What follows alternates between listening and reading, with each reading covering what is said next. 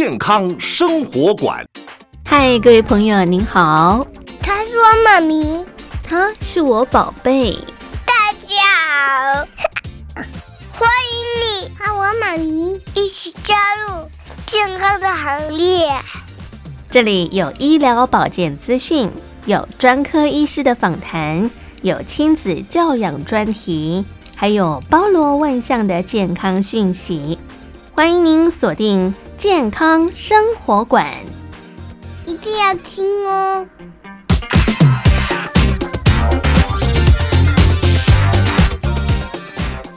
非常欢迎各位亲爱的朋友收听我们今天的健康生活馆，呵护您健康每一天。我是佑佳。今天我们在节目当中很开心为听众朋友邀请到的是三军总医院牙科部黄威志黄大夫，欢迎您黄大夫。各位听众大家好，我是三军总医院黄威志医师。是，今天黄大夫要跟听众朋友一块聊聊睡眠跟牙科到底有些什么样的关联性呢？今天我们要把焦点放在。堵塞型的睡眠呼吸中止症与止鼾器的介绍。那或许亲爱的朋友，你会问说：“哎，我们每天晚上睡觉的时候，可能很多人都会有打鼾、打呼的问题啊。睡眠呼吸中止症不就是打鼾吗？大不了就是带上一个呼吸器啊，怎么会跟牙科会扯上一些关系呢？哈，那到底我们应该怎么样来看待这个睡眠呼吸中止症呢？黄大夫，这个睡眠呼吸中止症哦，是很常被轻忽的一个。状况，因为大家可能自己的爸爸、爷爷啊，你小时候就看他们打呼啊，好像男性居多，对不对？对啊，你也不会特别带他们去看医生啊。嗯啊，我自己是我父母都有打呼，嗯，啊就双重奏啊互吵，最后就分房睡。我我相信大家可能就会觉得，哎，这个是一个很正常的现象，啊，不会去看医生。嗯、对，那一般就诊的患者常常来诊间就会说，哎，我们有这个打呼的困扰。那打呼跟睡眠呼吸中止症听起来好像这个一个很严肃啊，一个就就只是一个声音打呼而已。嗯、那一开始我们都会跟病人解说说，那个打呼这件事情也是一个声音。嗯，那这个声音不代表他有一个疾病，就是哎、欸，这有些人有声音，但是他不是有病。对，那我们这个时候呢，我不建议病人就哎、欸、自己说，哎、欸，我我严不严重，我没有睡饱，自己来当医生。就是你可能要到。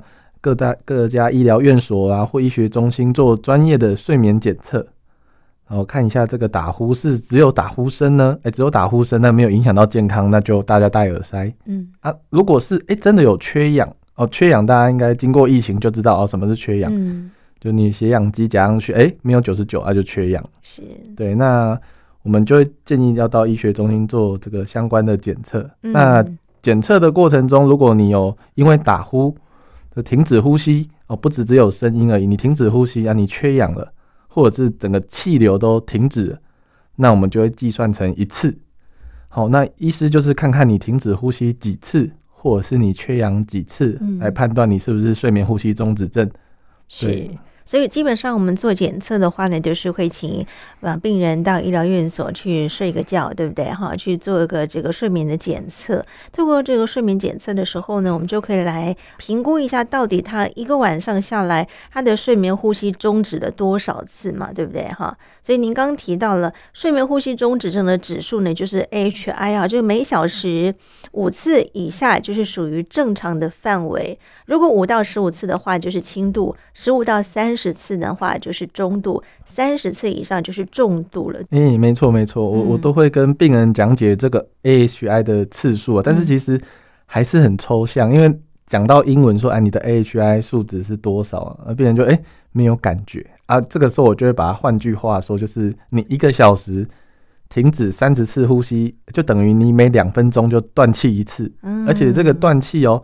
是不是只有断气一下下哦？是超过十秒。简单讲，你这个人就没在呼吸了。嗯，对，所以基本上你每两分钟就停止呼吸，哇，但病人就会发现，哇，那个真的三十这个数字很可怕。是这个缺氧程度很高了哈。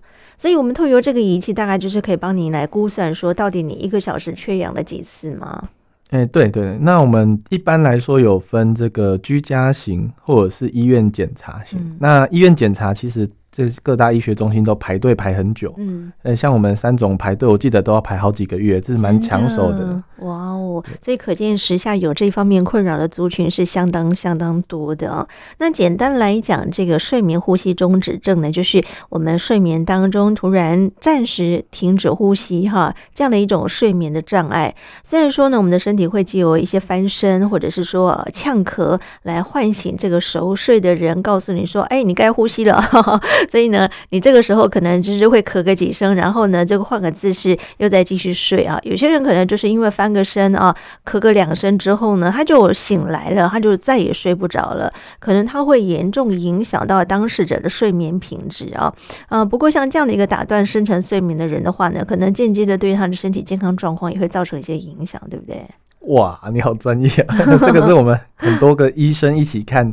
才有办法得到那么详尽的资料。那目前呢，我们有结合精神科的医师一起共诊会诊，那可以知道这个病人的睡眠中断是属于什么样的成因。嗯，那我们的睡眠呼吸中止症呢，因为你缺氧缺太久，那这个身体就诶、欸、就会中断你的睡眠。那这样的病人就晚上就会一直爬起来。对对，那如果有合并其他精神科有吃这个安眠药呢，也会影响到我们这个睡眠的周期。嗯、所以其实。我们遇到这种比较复杂的案例啊，我们有很多的医生一起团结起来看。那我们牙科其实是其中一个辅助者的角色，嗯，对。那前方就是我们医医师睡眠专科的医师会帮我们鉴别诊断，哎，这个医病人啊，他适合什么样的治疗方式？对，大概是这个样子。是，所以如果是说呢，有这个睡眠品质困扰的朋友哈，可能在心血管疾病啦、脑血管疾病，像现在冬天又是这个好发时间，对不对哈？再加上可能白天嗜睡啊、代谢症候群跟第二型糖尿病的病患呢，都会造成某方面罹病的风险。所以不要小看一个睡眠呼吸中止症啊，可能你会觉得不过是打个鼾嘛，打个呼有什么关系呢？顶多就是影响到枕边人的睡眠品质而已。啊，但如果说我们没有细部再去做一个检查，像刚刚我们黄大夫告诉大家的，没有去做一个这个血氧量的一个观测的话呢，你可能不知道你每天都在缺氧。可是，在缺氧的状况底下，如果说再不去注意到它的时候呢，慢慢的形成这些问题，哎，身体上面一旦缺氧，就会减少很多这个细胞的再生或者是修复的可能性嘛。嗯，那我们现在有很多合作的这个医师啊，他病人有顽固的这种糖尿病啊或高血压，嗯，吃药控制都不。好啊，嗯，他就会突然想到啊，对哦，可以要去查一下这个睡眠呼吸中止症，嗯，所以可见我们这个缺氧的危害啊，是各科疾病都会互相关联的。那尤其是这个糖尿病啊、心血管疾病相关类的，因为它缺氧，嗯，那就影响到这些疾病的进展。所以还是尽量希望大家就是有听到亲朋好友或者自己，它是不限年龄的疾病，就是哎，你有发现，那你就可以到医生去做评估。嗯，可是像像您刚提到很多的医疗院所都会综合一些科别一起来做一些会诊哦，到底要挂哪一科看哪一个诊比较正确呢？嗯，基本上只要有挂这个，他说他是看这个睡眠的医师，呃，都可以，所以其实不限于说一定要挂哪一科啊，你可以挂这耳鼻喉科啦、胸腔内科啦、精神科，基本上他们都有受过这个鉴别诊断的训练。那牙科的话比较少是。第一个被挂号的，为什么？因为它是其中一个治疗方式。那首先我们要了解这个疾病有哪些常见的治疗方式。第一个就是做一些生活形态的改变。嗯，好，那就是我们各种你去吃这个糖尿病的药、高血压的药，医生一定都会跟你说，哎，你要注意运动啊，注意饮食啊，去帮你调一下你的作息。哎，你看中医也是啊，他会调你的作息，调你的饮食。那这个。止鼾牙套或者是这个呼吸机啊，其实都不是一开始你就要去用这么激烈的手手法去治疗。其实我们都会去做一些简单的生活习惯的改变。对对对，那如果你的病程已经比较严重了，呃，已经是中度了。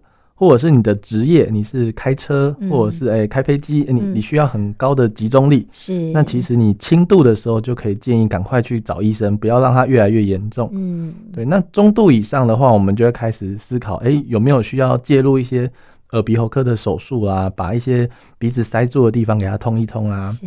那呼吸机的话，就是比较严重的病人，哎、欸，我就用一些呼吸机去把它灌气啊，让你睡觉的时候呼吸道是一直保持保持一个有灌气的状况。那牙套的部分就是第三招，我们总共比较这个积极的治疗就是三招啊，手术、呼吸机，接下来就是牙套。是，所以我们说啊，很多人都有打鼾的问题啊。但是首先呢，我们要先清楚知道，到底您为什么会打鼾呢？哈，就是这个打呼，其实很多人都有，男女其实比例都还蛮高的，尤其男生会居多。女生呢，可能他会觉得说啊，我告诉别人说我有打鼾、有打呼的问题，好像有点面子挂不住哈，就会觉得好像不太好意思啊，就是会讳疾忌医，就不敢去看医生。生哦，所以呃，我们先请黄大夫来告诉大家，到底这个打鼾的因子是什么？为什么他会有这个呃打鼾的问题？然后打鼾可能后续会衍生很多很多的一些状况嘛？我们先从源头跟大家解说起好吗？嗯，好的。那基本上简单来说呢，我们一我们比较 focus 在是比较这种阻塞型的睡眠呼吸中止症，因为相对应的有另一型是中枢型的，就是他有大脑在睡眠的时候，哎，他有一些状况会让他哎，虽然你是要呼吸的时候，哎，但大脑的讯号没有发出来，你就没有呼吸。这种神经性中枢型的睡眠呼吸中止症呢，这个就比较难医，这个要找专家来医。嗯哼。那大部分大家听到有声音啊，很吵啊，啊有缺氧啊，这种是比较单纯的。好，那基本上经过检查后，八九成患者大概就是哎，发现是这种阻塞型的啊。他就会想说，哎、这个是是比较有机会来透过我们刚刚上述这种三种方法来治疗。嗯，所以您的意思就是说，这个睡眠呼吸中止症它有分两种不同的类型，一种就是中枢型，一种就是最常见的，也就是我们今天跟大家讲到的阻塞型的。呼吸中止症嘛，对不对？嗯，对。OK，好，那所以呢，它的因子有很多哈，可能就是我们在睡觉之后呢，咽喉的肌肉它会跟着放松。平常的时候呢，可能我们的重力啊会导致我们的舌头会往后退嘛，或者是说我们的软腭会下塌。然后呢，进到气道的时候，如果说本身您气道会比较狭窄的话呢，可能就会因此而导致空气被堵塞了。那堵住之后呢，就没有办法呼吸，所以就堵在那边了嘛，对不对？对。所以是不是因为这样的关系而导致我们今天啊，我看到很多人会有这个打呼的问题呢？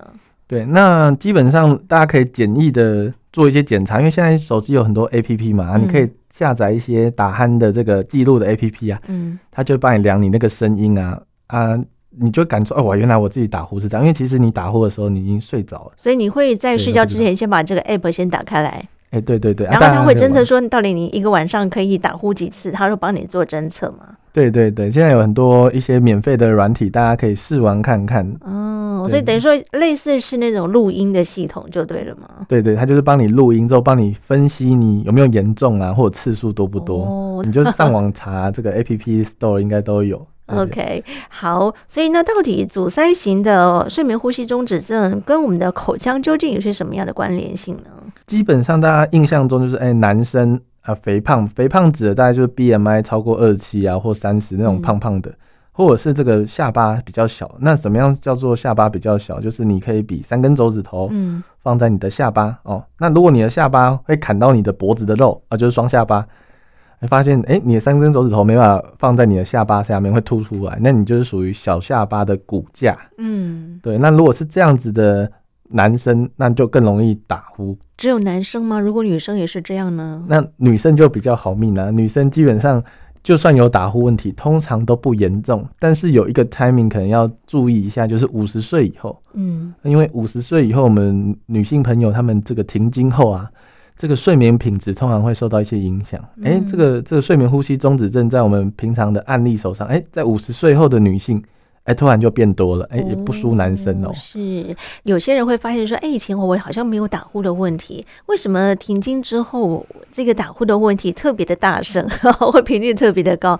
是不是？您可以自己检视一下有没有这方面的问题啊？好，那如果一旦有的时候呢，呃，刚刚您提到了三根手指头，我们就可以来做一个诊断了吗？诶、欸，是大概让你知道这个下巴小不小，嗯，那我自己也是这个三根手指头以内的，就我下巴小小的。是。但也不要太难过，下巴小小的人看起来比较年轻，就是你会你的年龄会被低估，因为你看起来就 baby face。对。哦，是。但是可是你大概大概到中年以后，你就要注意，哎、欸，会不会常常哎、欸、早上十点十一点，明明你前一天有睡饱，或者你已经睡很久，哎、欸，可是你还是很想睡。嗯，对，就变成白天都想睡，而晚上睡不着，翻来翻去。啊，如果你有看遇到这种状况的话，就要赶快找医生。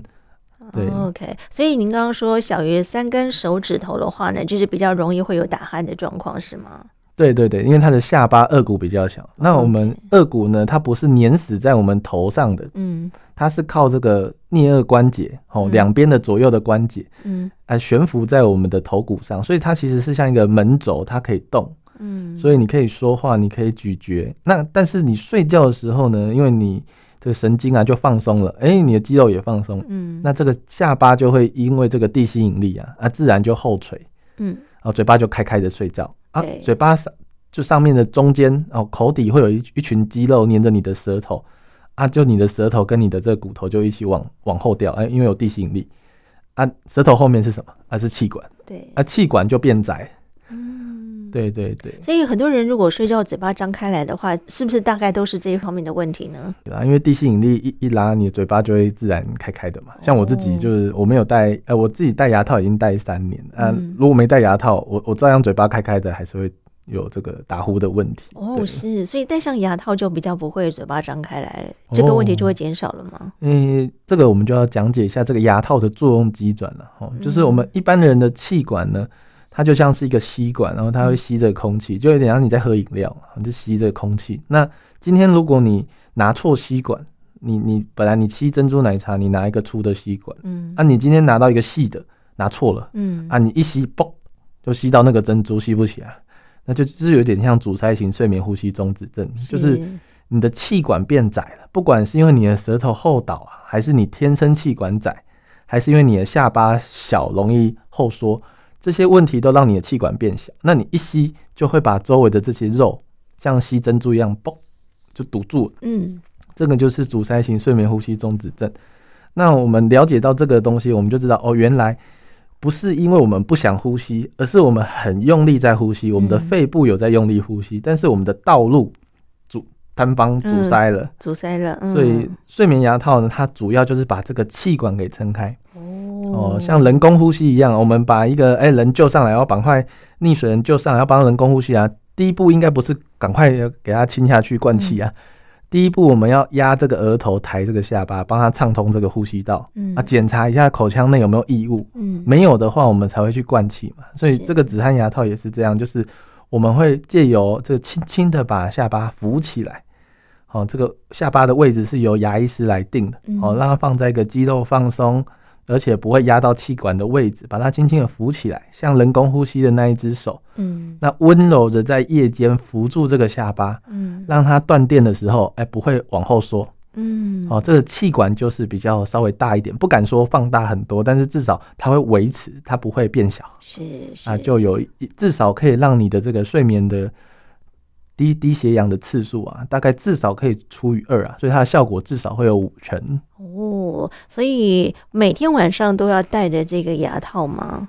哎，对对对，我自己是每天晚上都戴，因为戴牙套基本上跟呼吸机不同，它不用一个设备在旁边，嗯、而且你不用戴呼吸面罩。是是是，对啊，我家里有一台呼吸机。真的哦，所以我觉得很多打鼾的朋友的话，可能就是需要买这些仪器来做一些辅佐的工作。有些人其实，在睡觉的时候，除了打鼾之外，还会磨牙。哎，磨牙也是因为这样的关系所导致的吗？哦，这个。打打鼾跟磨牙是这个姐妹病啊，都有一些这种神经肌肉放电的问题啊。是这个睡眠牙套呢，是睡觉的时候戴，嗯，所以基本上它也有辅助你防你的磨牙。为什么呢？因为它把牙齿固定住了，是，哎，所以你要磨的时候，你不会伤害到你的对咬牙。对，那相对你的肌肉如果放在一个比较放松的位置，那经过牙医师哎帮你。这个定期检查你的肌肉跟关节是放松，哎，其实对于你的磨牙也是会有帮忙。嗯，对对没错。所以有些人呢，可能因为睡觉的时候啊，躺的姿势啊，口咽软组织比较肥厚，再加上可能我们的口咽部分的肌肉放松瘫软之后呢，就会使得我们的呼吸的气流因为呼吸道狭窄阻塞了。啊，刚刚我们华大夫提到过了，产生通气不顺的时候呢，就会有打呼的问题，就会有缺氧的问题啊。那么这种呼吸道不不畅通的现象呢，可能就是会导致我们的呼吸的一些呃打呼的朋友哈，可能，嘴巴会容易开开的哈，张开嘴巴呼吸，因此呢，就减少了口腔当中的唾液，而造成口干。口腔里面呢，其实我们可以达到这个自净抑菌的能力哈。刚刚我们所说的这个张口呼吸，会使得我们的颊部的肌肉会因为过度的收缩而改变我们的脸型。那是不是也会因为这样而导致咬合不正的问题？哇，通常我们在成人啊打呼上，因为这个成人他的骨架跟他的脸型大概都已经定型了，反而是他的胖瘦比较容易改变。嗯，那刚刚说的那些口呼吸的状况呢，比较想像是针对儿童的部分。那儿童他也会有这个打呼的问题，嗯，但是相关的这个张口呼吸啦，跟齿颚不正呢，我觉得要就这个齿颚不正的议题去找这个矫正的专科医师来帮忙。哦，因为这个睡眠是睡眠健康的问题，哎，鼻塞是鼻过敏，哎，耳鼻喉科医师来帮忙。啊，如果是在牙科齿颚不正的部分，就要找专门的医师来帮忙，他们之间当然是有一定的关联性，但是我觉得要对症下药，你要先找到对的医师。那可能不能包山包海说，哎、欸，我治疗一个打呼，哎、欸，我脸突然变美了，嗯、我的龅牙突然不见了，这个可能比较比较困难。嗯、小小孩子有机会，成人。大概只能睡得好，哎，这大家就很开心了。对，对对对，因为有些人会有磨牙的问题哦。那磨牙其实呢，呃，久了之后呢，它也会影响到外观，或者是说会加重这样的一个状况，恶性的循环。所以，我们刚刚所提到这个止鼾的牙套哈，它的原理是怎么样的一个状况？是不是借着机会，请我们黄大夫跟大家解说一下？嗯，这个止鼾牙套历史很长啊，大概快一百年。嗯、哦，这么久？那它以前是这个。我们这个本我们矫正器有分比较诶、欸，美国系列的或者是欧洲系列的。那美国系列就是大家常常看到的这个金属矫正器啦，嗯、或者是透明矫正器那种比较贵的矫正器。嗯，那我们欧洲系列，因为那时候在打这个世界大战嘛，那他们可能就是做的矫正器都是诶、欸，这个塑胶型的活动型的矫正器，诶、欸，这个比较好做，这个成本比较较可以接受，而不是像精密工业一样做很多金属。所以他们那个历史已经很长，止鼾器的历史快一百年。但是问题是我们这止鼾器以前是拿来做小朋友的矫正，嗯，好让这个小下巴的小孩子啊，看看借由这样的矫正器去引导，看看他下巴可不可以多长一点哦，长登登大人的时候可不可以身高长多一点啊，下巴长多一点。对，那后来有人就哎想想，哎这个好像还不错，就拿来睡觉戴，看下巴的时候哎睡觉戴可不可以让下巴突出一点，嗯，去畅通这个呼吸道，所以它的历史很长。但是我看好像目前就是在国内可能是，可能就是刚刚开始起步啊，因为大家可能以前用这个止汗牙套都是用这种一般传统用主锯式的这种树脂去制作，嗯，或者是这种其他这种有可能会热胀冷缩变形的这个树脂去塑胶啊去帮忙去做，所以其实病人在戴的时候那个异物感啊或不适感都比较重，对。那近年来因为我们很多精密的医疗仪器啊，这个生产的技术，哎，对对对，都都有牙科的很多治疗的设备啊，都更精准了。嗯，对，所以所以近年来可能大家对止鼾器可能就是戴进去哦，就会比较没有那么不舒不舒服。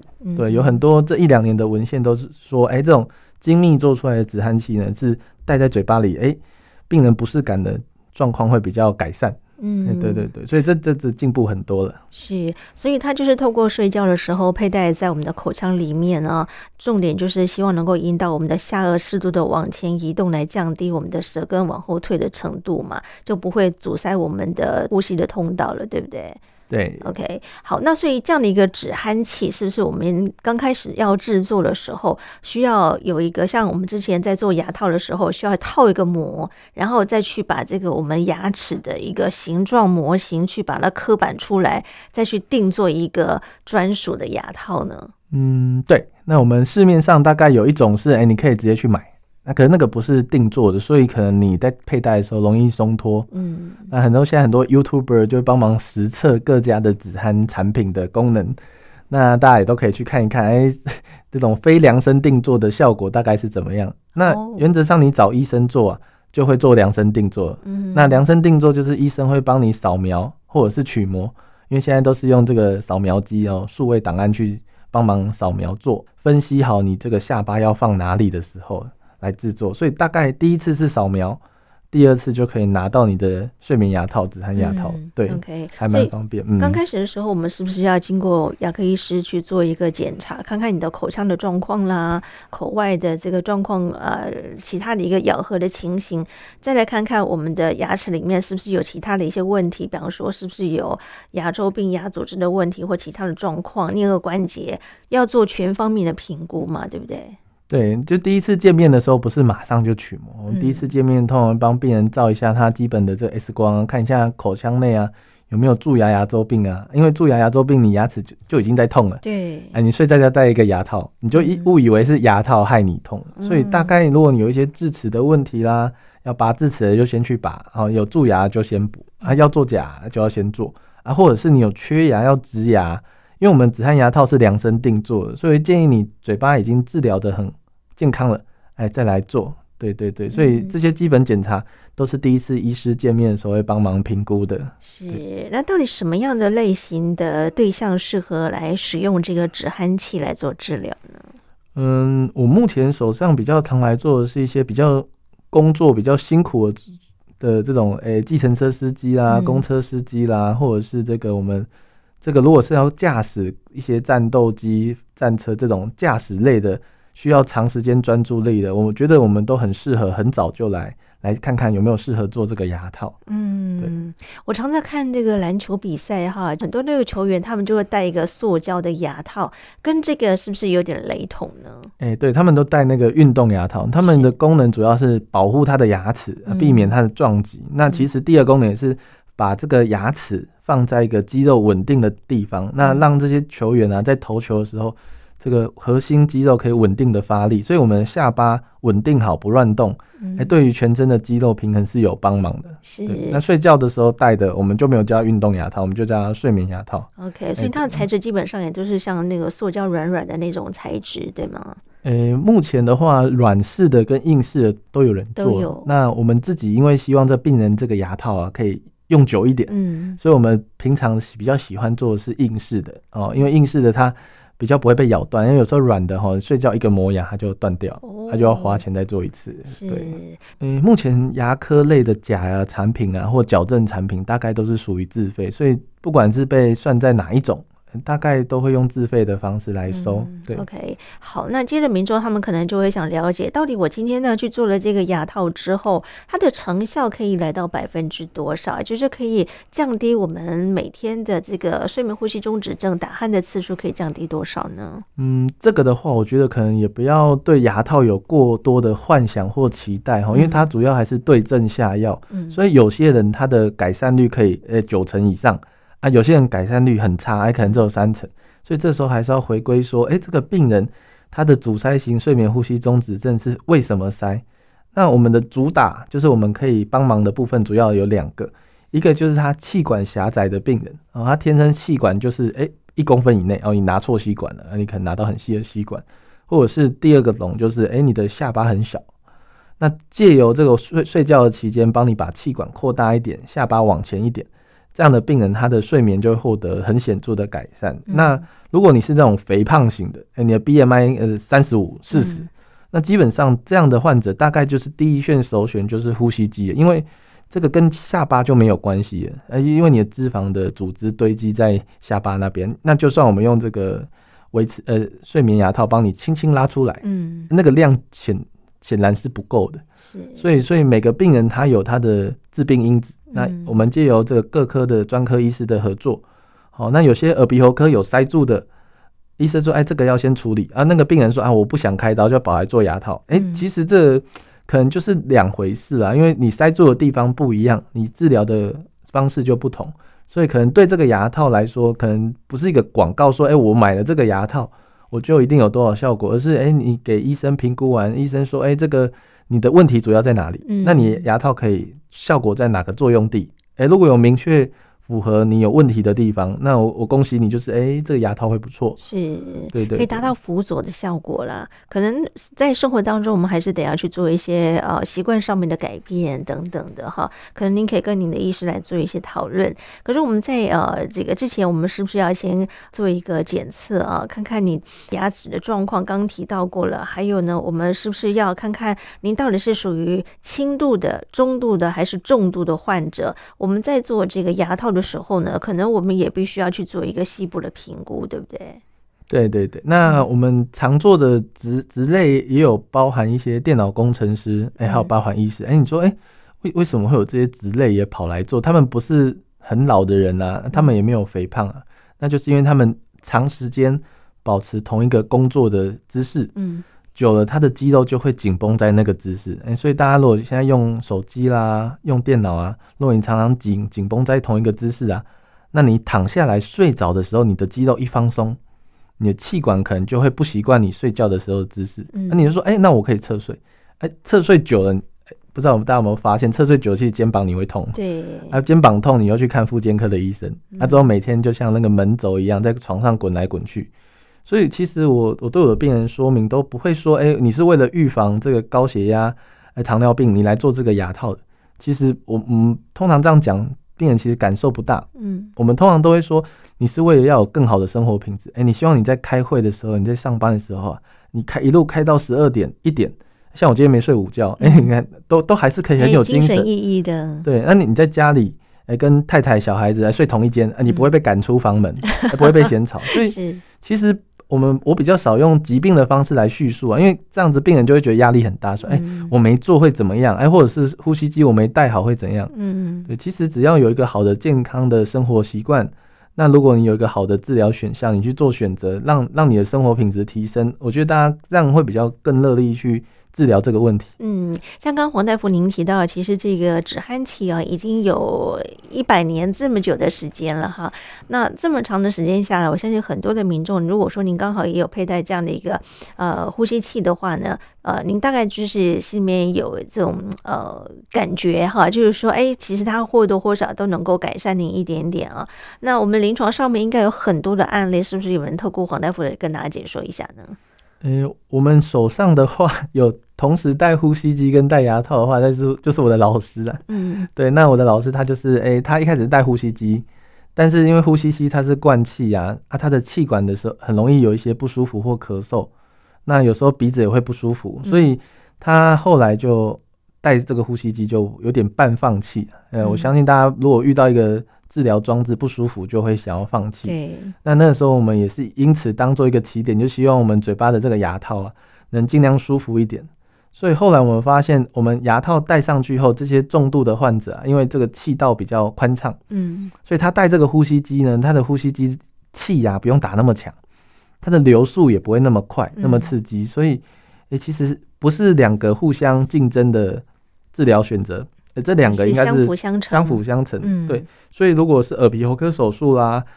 止鼾牙套、睡眠牙套，或者是这个正压呼吸机啊，其实都是可以互相帮忙，主要是看问题有多多。嗯、问题越多，那就三个一起上。对。啊，如果你的问题就是，哎、欸，你这个年轻人，你是女生，哎、欸，你是怕人家出去旅游听到你在打呼很尴尬、嗯、啊，但是其实你因为没有缺氧，嗯，啊，这个时候牙套对你来说就是一个很好的选择，因为一方面你不用开刀，嗯、二方面哎、欸，你不用带着这个呼吸机。你只要随身带着个牙套，睡觉的时候带着。你说，哎、欸，我这带睡觉维持器，哎、欸，没有人会发现你有没有打呼。是，哎、欸，对、欸。我们看到啊，在临床当中有一位呃刘小姐啊，她才三十四岁啊。她说呢，她睡觉的时候会打呼啊，睡眠品质也不是很好。白天工作的时候呢，精神不济啊。于是呢，她就前往医疗院所去求诊呢，安排一个睡眠的检查。那检查之后呢，诊断为轻度的阻塞性的睡眠呼吸中止症啊。于是呢，他就被转介到牙科去接受止鼾器的治疗。呃，佩戴止鼾器之后呢，这个刘小姐睡眠品质大幅改善了哈。白天呢，她也不再打瞌睡了。那先生呢也很开心，说：“哎，听不到太太打呼的声音了哈，这个睡觉就比较安眠了哈。”半年之后呢，这个刘小姐啊，再去佩戴这个止鼾器去做一个睡眠检查的复检的时候，就发现哎，她的呼吸中止症的指数呢已经降到正常的范围了哈，而且她的打呼指数呢也减为一个小时八次，频率其实降低很高哈。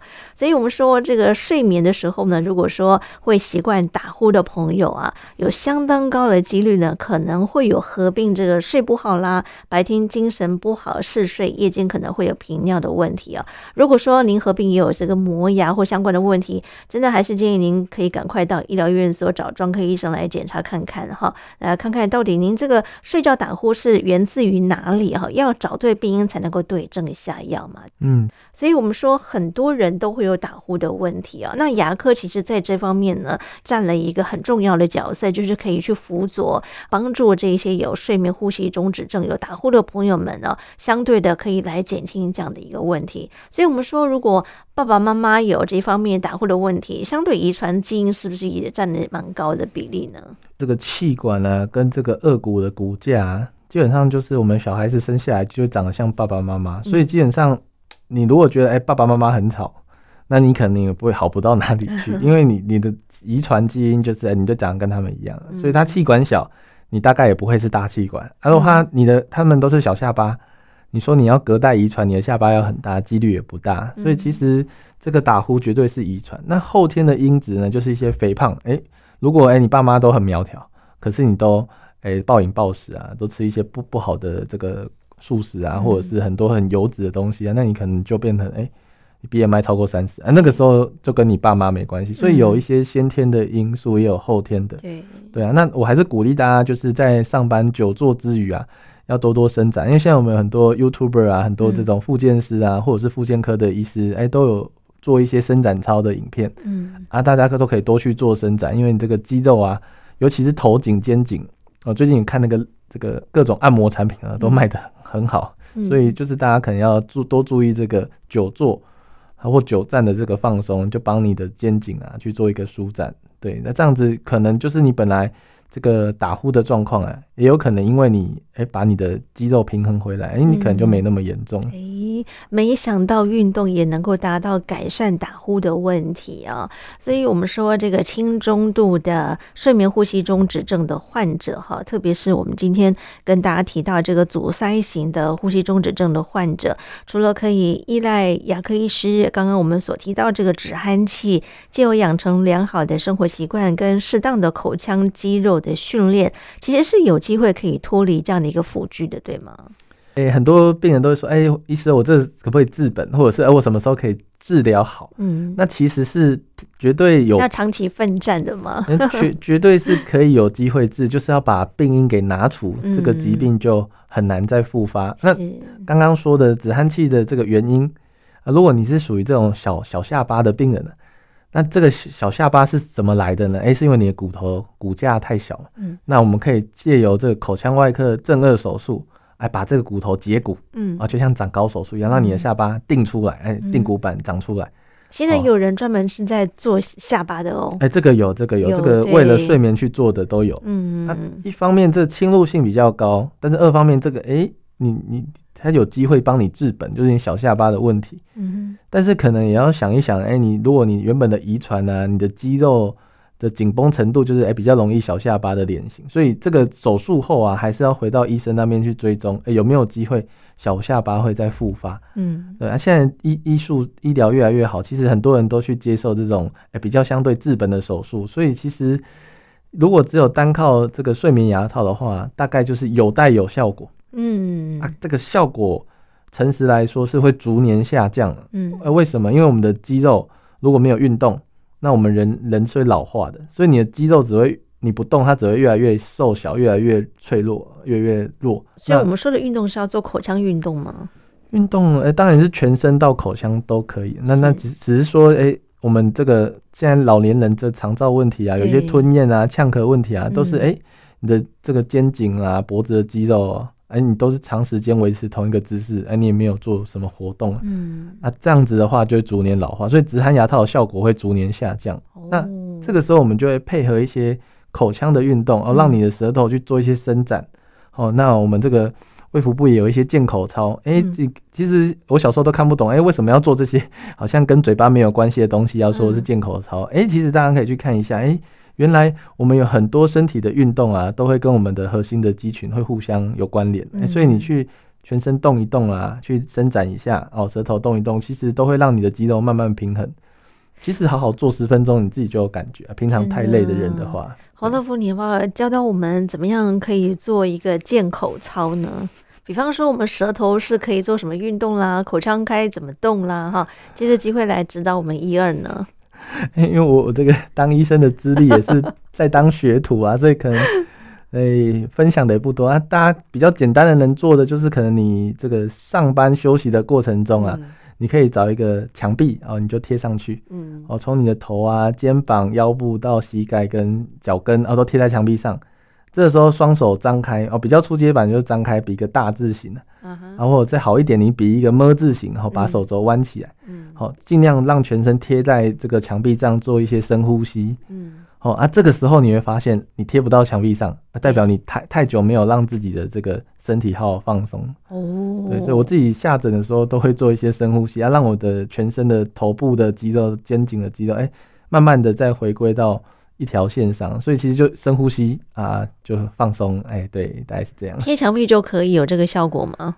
对对对，感觉好像让自己比较不会弯腰驼背。呃，大部分的人，呃，据据我观察，因为现在大家你在捷运上、公车上，大家都低头族玩手机，嗯、所以其实你说你要贴得上去，呃，几率不高。是，哎，对对，也挺难的哈。你真的要全身把它贴上去的话，你要非常的用力哈。哎，对对对，那基本上一般的人应该是轻轻松松就可以站在墙壁上，哎、嗯，就就是在贴在墙壁上这样子。但是因为大家现在太常弯腰驼背啊，用电脑。好，手肘放在电脑桌上，嗯，哦，脖子往前像乌龟一样，哦，这样。长期下来，你你肌肉就会忘记怎么样打直，对，哦，你就贴不到墙壁上，所以大家可以多做一些这种基本的深呼吸啊，在上班的时候放松一下。嗯，真的，我们就看到好多年轻人呢、啊，看他年纪轻轻的，可是就是弯腰驼背的哈。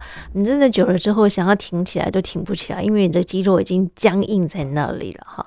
所以我们说到这个睡眠呼吸中止症啊，另外呢，我们说这个口腔的肌力训练的同时呢，有一些牙医师啊，有一些牙医的这个。呃，门诊当中可能也会，是不是可以做一些什么镭射来刺激口腔黏膜的循环呢？嗯，目前镭射可能是在辅助治疗牙周病。那如果是这个睡眠方面的镭射，目前可能诶、欸，我们还没有常规在做。我们刚才说的那些治疗选项都是比较国际上已经常规在做的方式。嗯，对，那有些比较特殊的长波的生物镭射，好。对，它可以来做一些呃刺激口腔黏膜的一个循环。当然，可能如果说你不需要的话呢，可能也不需要额外再去多花这些钱啊。刚刚就是 您提到了简单的一些口腔的运动，然后呢维持我们身体的一个正常的一个机能的运作，然后呢再搭配我们的口腔肌肉的训练，事实上多少就可以改善我们的这个睡眠呼吸中止症了嘛，对不对？对啊，我我有一位长官呢、啊，他是本来是哎胖胖的，嗯，那不会想象到他瘦了下来，他也。是小下巴，整个长官很可爱。那后来他就是来带，因为他太太嫌他这个打呼声很大。嗯，那他那个时候也是半信半疑带。那刚好他任务很繁忙，我一年后见到他，嗯，他整个人都瘦了，真的。嗯，那他就只是睡觉睡得好，哎，你你睡觉睡得好，你白天就不会心烦，也不会觉得哎工作很累，你就哎下班后你还有力气，他就跑去运动。我就鼓励他下班做一些比较膝盖不会痛的有氧运动，哎，他就。照着做，所以一年后，哎、欸，见到他，啊，他整个长官变非常苗条。哇哦，他就是好好睡觉，好好运动，好好吃饭，哎、嗯。欸说的很简单啊，大家都做不到。要持之以恒了，对，可能这些理念呢，大家都懂，但是就要看您到底能不能够实质上去做到哈。能够做到的话呢，就是可以改善您生活的一些困境。比方说，年纪越来越大了，你身体上面的一些慢性疾病了，本来你都会觉得身体好健康啊，可是年纪一年一年的增长之后，你就发现以前没有的问题，现在突然就跑出来了哈。所以还是要回归这个运动哈。运动其实如果说我们能够持之以恒的话呢，就可以减少。很多不必要的一些问题的产生了哈。好，所以这是今天我们透由黄大夫来告诉大家有关于我们的睡眠呼吸中止症呢，跟牙科有很大的一些关联性啊。这个睡眠呢，其实如果说有一些问题的话，特别是阻塞型的睡眠呼吸中止症，可以呃透由这个止鼾器，多少可以达到辅佐的一些效果。但是呢，刚刚我们提到，还是得要透由你的生活形态的一些改变去做一些的配合，去做一些改变，才能够真正达到相辅相成的效果哈。这是呃很重要的哈。那我们今天呢，呃，是不是最后再请黄大夫再跟大家做一些补充跟叮咛的部分呢？大家可能对这个牙套啊，它是一个辅助哦。如果你是小下巴的脸型啊，你也是瘦瘦的，但是你睡觉会有这些困扰，哎，不用担心年纪，就是你二十岁也可以来做，三十岁也可以来做。那如果是哎比较这种肥胖型的啊，因为现在这个。各大医院也都有帮忙做一些减重的门诊，嗯，所以可能就是你做完减重门诊后，我们辅佐来一起做这个牙套，所以也不用太快放弃说，哎，我的这个身体上的一些问题啊是很难处理的。其实你你只要踏出第一步，好，循序渐进找到这个专门的医生，一步一步来处理，哦，都这都是有机会让你的生活回到一个哎健康又哎快乐可以运动的一个生活，嗯，哦，对对，大家辛苦了，OK，大家很辛苦。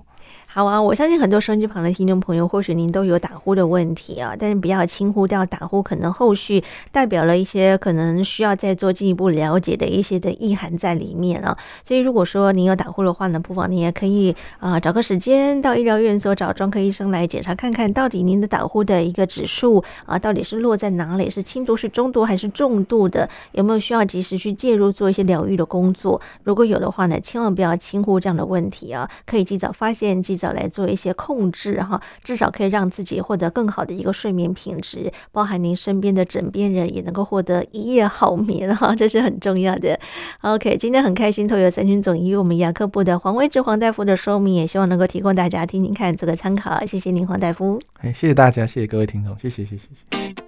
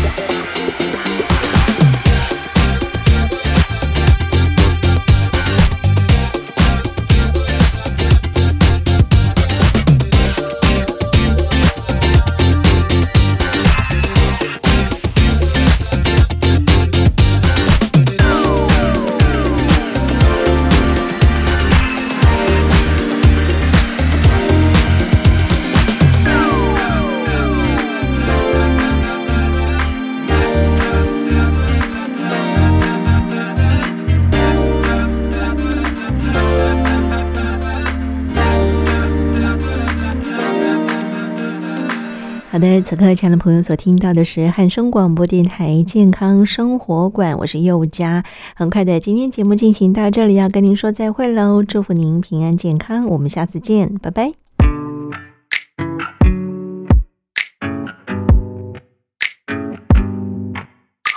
it's too late now to turn around and back again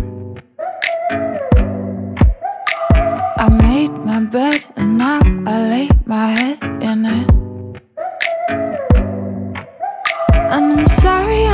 perfect, but I knew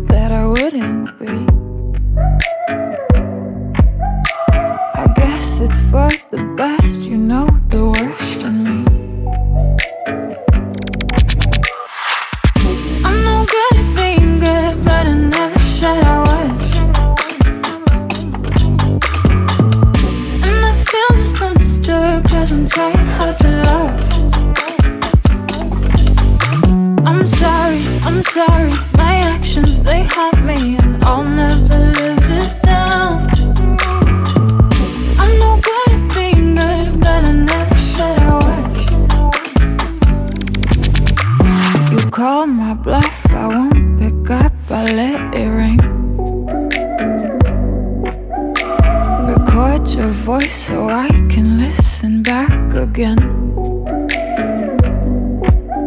And I'm sorry I'm not perfect, but I knew that I wouldn't be.